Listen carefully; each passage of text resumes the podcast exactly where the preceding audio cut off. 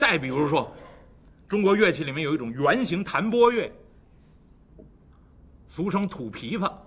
其实刚才您看景老师弹唱评弹弹那琵琶，这是西域传过来的，这是这不是中原本本土的民族音乐。那这个圆形弹拨乐，这是本土的，这个是什么呢？后人管之管它叫阮。为什么叫阮呢？竹林七贤里面，阮籍、阮咸弹这个乐器弹最好，用他的姓来命名这个乐器。你再比如说，作诗田园诗的鼻祖陶渊明，魏晋南北朝人；山水诗的鼻祖谢灵运，魏晋南北朝人。这谢灵运自己设计登山运动鞋，谢灵运牌登山运动鞋，连李白都知道。脚着谢公屐，身登青云梯，啊，这就是谢灵运，山水诗的鼻祖，照样魏晋南北朝人。甚至于我最不喜欢的数学，有一位祖冲之，魏晋南北朝人，所以第一流的人物几乎都是魏晋南北朝人。所以这个时代我最喜欢。再有一个时代，您说让我穿越回去的，我最喜欢的一个年代。就是明末，明末清初，这个时代最好玩为什么呢？国破家亡，朝代更迭，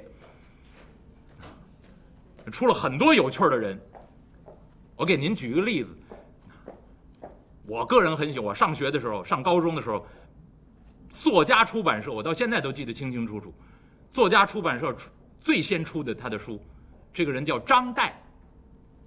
叫张岱，张宗子，这是明末一位很有名的文人，您回去可以看看他的书。他的书最有名的一部叫《陶庵梦忆》，还有一部叫《西湖梦寻》。后来他还有一个百科全书式的一个小书，哎，也也不算小了，这大概印出来有这么厚，叫《夜航船》。这个都是张岱的作品。那么张岱自己说自己年轻的时候好鼓吹，好歌舞，好梨园，啊。好娈童，啊，好美女，好茶好酒，好烟火，那喜欢的东西多了，那也是富家子，繁华富丽。但是明朝灭亡之后，结果怎么样？披发入山，做了野人，就做了移民。然后张宗子就在自己那个《陶庵梦忆》那个序里面就说的。枕上梦回，夜气方收。天亮了，然后自己呢就在枕上就想，音响于平生。我想想，我这一辈子干了什么呢？繁华迷丽，过眼皆空，五十年来总成一梦。这是张岱在。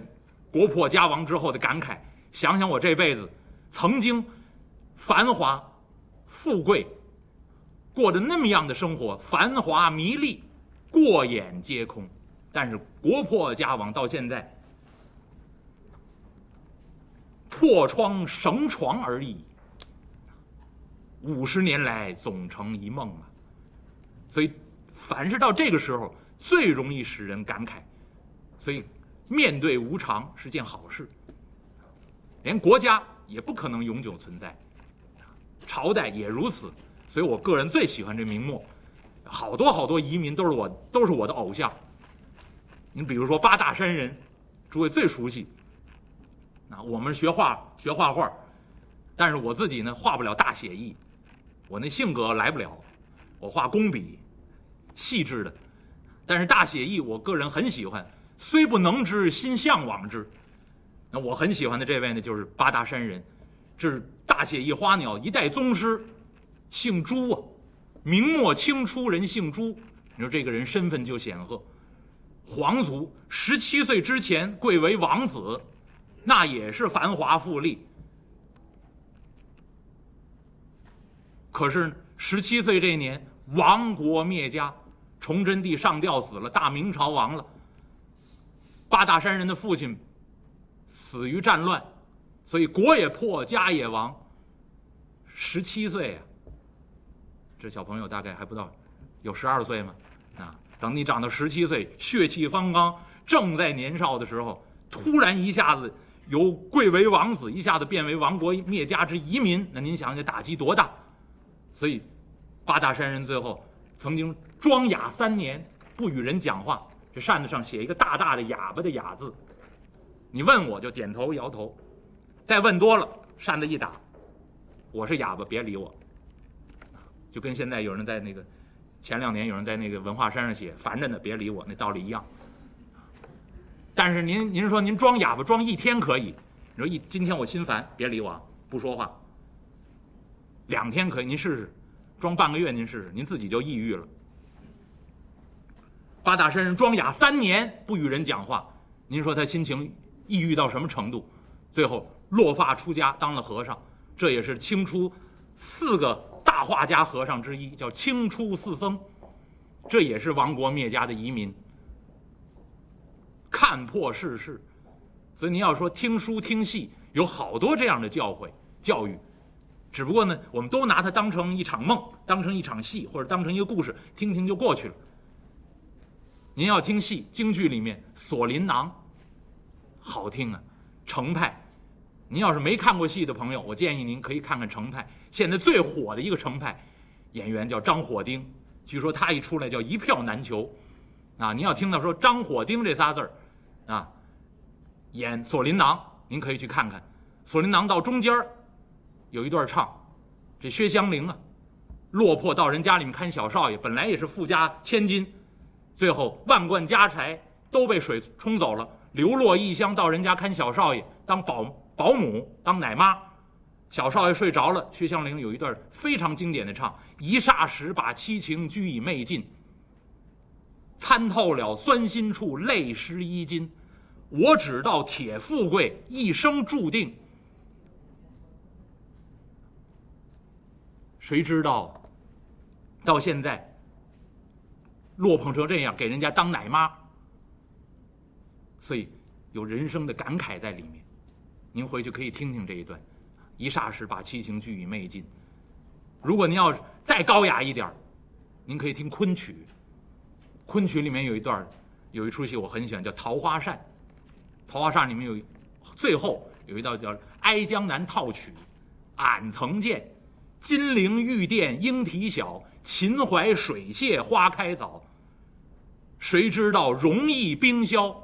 眼看他起朱楼，眼看他宴宾客，眼看他楼塌了。这青苔碧瓦堆，俺曾睡风流觉，将五十年兴亡看饱。多少感慨！这就是历朝历代的这些艺术家也好，这些文人也好，面对无常。给后人留下的作品，您可以去看一看。所以今天说这小故事，您看，开头说这这位李元也是如此。您看这说书人扔得回去还得收回来。这位李元因为父亲的死发下这三条誓愿：不侍不娶不食肉。然后呢，又做了个重大的决定，把自己当初父亲留下的这一片大宅院。就在洛阳城啊，光禄卿居住的这一片，您想这个府邸错得了吗？这一片大宅院舍出来，李元呢舍宅为寺，把自己的家修成一座寺庙，让僧人来居住，然后自己呢寄住在寺庙里面。这座寺庙在当时很有名，洛阳城中叫惠林寺。那么这惠林寺里面有很多僧人。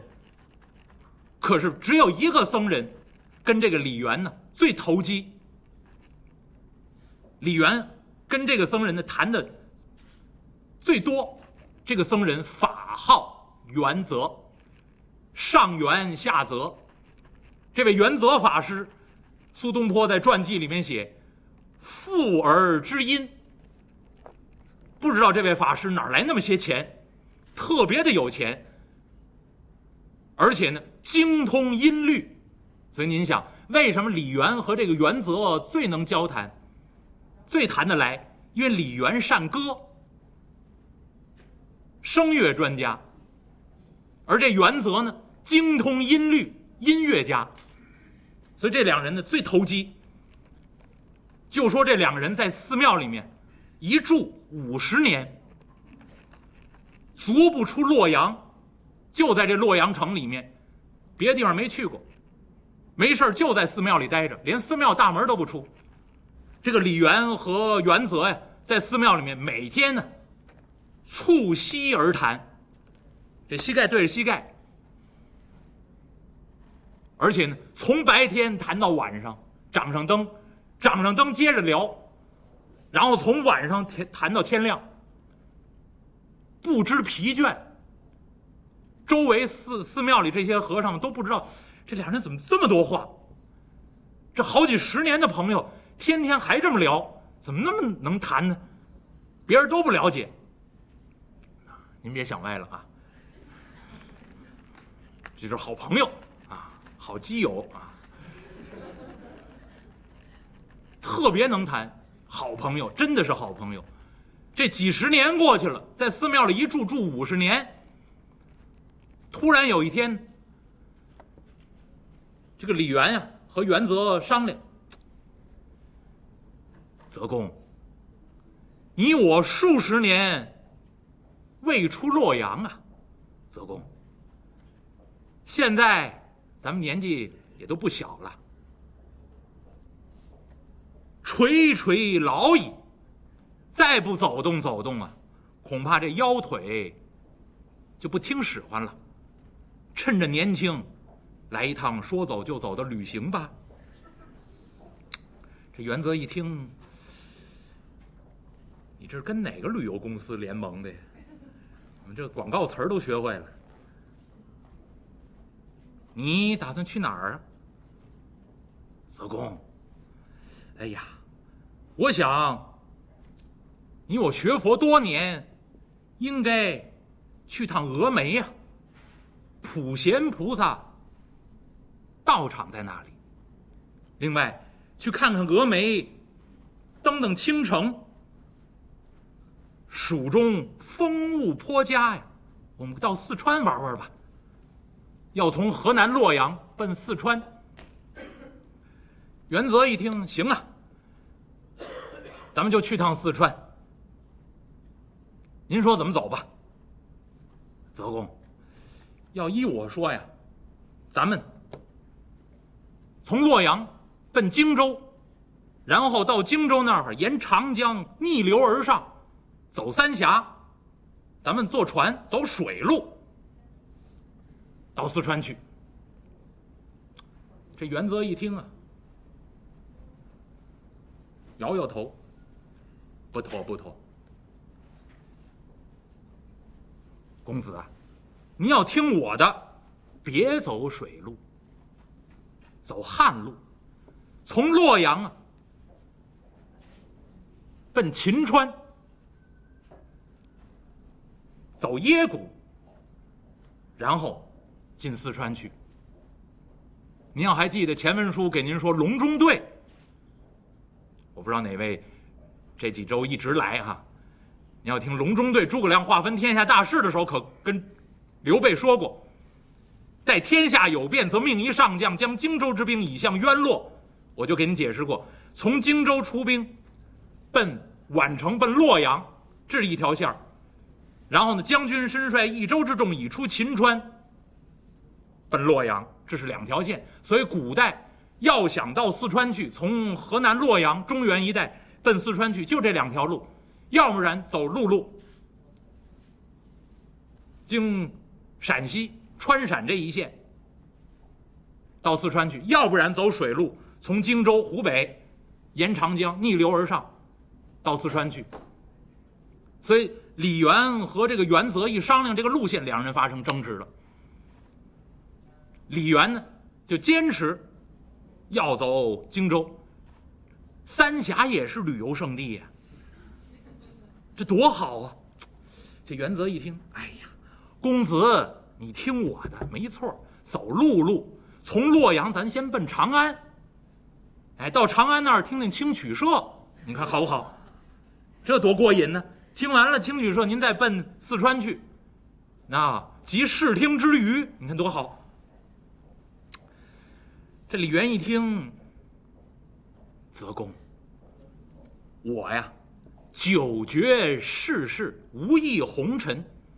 那长安是什么地方？首都啊，大唐朝啊，列位，长安城是国都啊。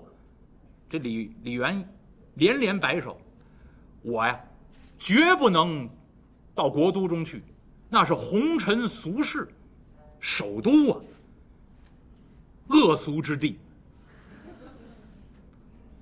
各级官员都在那儿，我看见他们就眼烦。最庸俗、最可恶的人都在那儿呢，绝不到到首都去。这袁泽一听，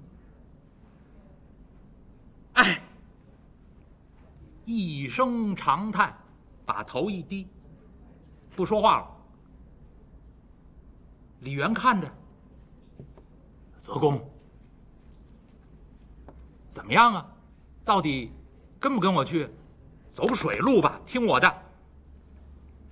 这袁泽一听啊，哎，默然无语。老半天的功夫，这袁泽一抬头。看了看李渊，公子啊，看起来行止不由人呐。您既然坚持走水路，也罢。贫僧愿随公子走水路入川去。心情特别的沉重，说这句话什么意思？行止不由人呐。该走还是该停，不由人做主。你愿意去，我跟着，就这么句话。这李元呢，听得莫名其妙，不知道这原则到底什么意思，但是很高兴。泽公答应跟我走水路，我们可以躲开长安红尘俗世，太好了！立刻打点行囊，准备南下。从洛阳奔荆州，从荆州雇船，沿长江逆流而上。一路之上，路上无书，书说简短。走来走去，走去走来，走到一个地方，这个地方呢叫南浦。那说南浦在哪儿呢？说现在的地名您特别的熟悉，就是重庆万州区。唐代的时候称南浦，所以。李元和元泽雇船而上，从荆州一直到了重庆。到重庆南浦这儿，天色将晚，把船呢就放慢了速度，再往前赶也不必了，放慢速度。李元和袁泽呀，站在船头，看一看长江之上，马上啊。这个暮色要起来了，欣赏欣赏景致，站在船头这一看风景。李元和袁泽呀，就发现这个江岸边有一个妇人，大肚子，看得出来怀孕。这个女人呢，挺着个大肚子，穿紧裤紧袄，然后呢，手里头。捧着一个水瓮，在江边呢，正准备打水。这个大肚子的妇人拿着这个瓮，蹲在江边这儿舀水。李元也看见了，袁泽也看见了，可是袁泽一看这个妇人，哎，潸然泪下。放声痛哭。这李元在旁边一瞧，啊，泽公，泽公，因何落泪呀？你怎么哭了？哎，这元泽沾沾眼泪。公子，我说我不跟你来。我不愿走水路，你偏不听我的话。我不愿意来，不愿意走水路，为的就是他。用手一指岸边这妇人，这李渊一看，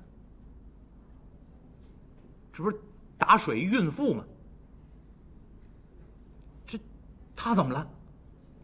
哎，我怕见他。李渊一听，那不对呀，这从湖北一路上过来，这沿岸净看见这样的，有男的，有女的，有老的，有少的。前头也有那个怀孕的妇人打水，瞧见过好几回了。您怎么不害怕？您也没看见您哭出来呀？怎么今天到了南浦，看见这个穿紧裤紧袄的妇人怀着孕打水，您就放声大哭？您说您怕见她？泽公，到底是怎么回事儿？您快说呀！哎，公子啊，此夫人姓王啊。她呀，怀孕三年，未曾降生，一直挺着这大肚子。三年未曾降生，公子，你倒是何缘故啊？李渊一听，还有这事儿呢，魔幻现实主义故事。啊，泽公，这这这这，这是何缘故？哎，公子。此妇人怀孕三载未曾降生，就因为我没到。我呀，下一世要给他做儿子。我不来，这个女人就不生产。我这一来，我们两个人碰了面了，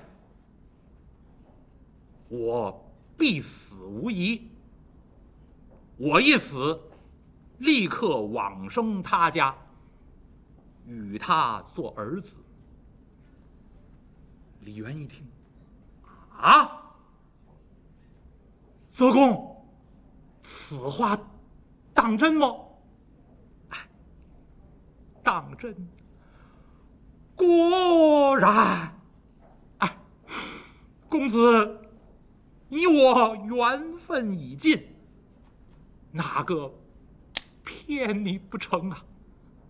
哎呀，泽公，早知如此，你我老死在洛阳，我绝不出来。您何不早说？哎哎，元泽一摆手啊，公子，临行之时，我也跟你说过，行止不由人呐，该走必须走，该停必须停。